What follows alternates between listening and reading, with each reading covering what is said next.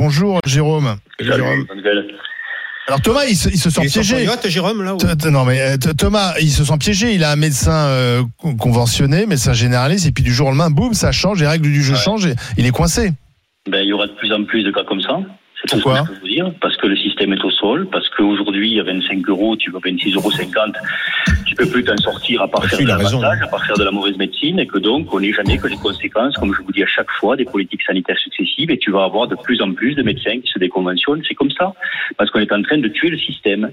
Donc, soit on mise et on développe grandement la médecine libérale en y mettant les moyens, on le laisse s'effondrer, et à ce moment-là, comme je le dis, si les politiques veulent faire sans nous, on fera sans eux. Donc Jérôme, vous êtes, euh, Jérôme, t'es en train de dire que au lieu de culpabiliser les, les médecins spécialistes, il faut, euh, il faut mieux payer. Mais, Mais tout est, tout bien est sûr. une question de culpabilisation. UFC que choisir, c'est des commandes d'État. Chaque fois qu'il y a des négociations conventionnelles, on nous sort ces articles-là qui sont des commandes d'État. Il n'y a pas de dépassement d'honoraires. Il y a des dépassements de vitesse autorisée quand tu es sur la route. Quand tu dépasses, tu es un délinquant. Il y a des honoraires complémentaires qui ont été donnés par Raymond Barre à l'époque à toute une catégorie de médecins parce Oui. qu'il a reconnu que la société n'avait pas les moyens de payer sa médecine. Et donc, il a ouvert un secteur qui s'appelle le secteur à honoraires libres, qui permet à, un certain nombre de spécialistes de prendre des honoraires libres, c'est-à-dire plus que le tarif de base. Ce dont on est en train de parler, c'est de gynécologues. On nous dit, UFC choisir, on nous dit, oh là là, il y a énormément de gynécologues qui dépassent.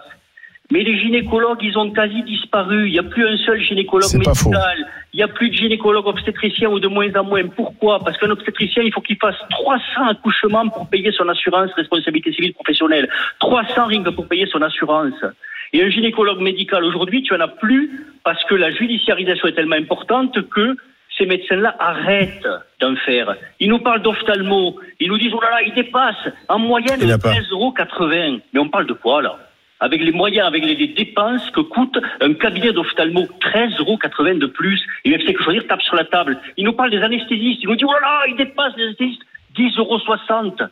Des mecs qui ont fait 20 ans d'études, quasi. On parle de quoi? Enfin, je veux dire, si soit ces gens-là qui font des commandes d'État veulent vraiment qu'il n'y ait plus un seul médecin libéral en France et que de la médecine publique, ben à ce moment-là, il faut qu'ils le disent. Donc c'est un peu idéologique derrière.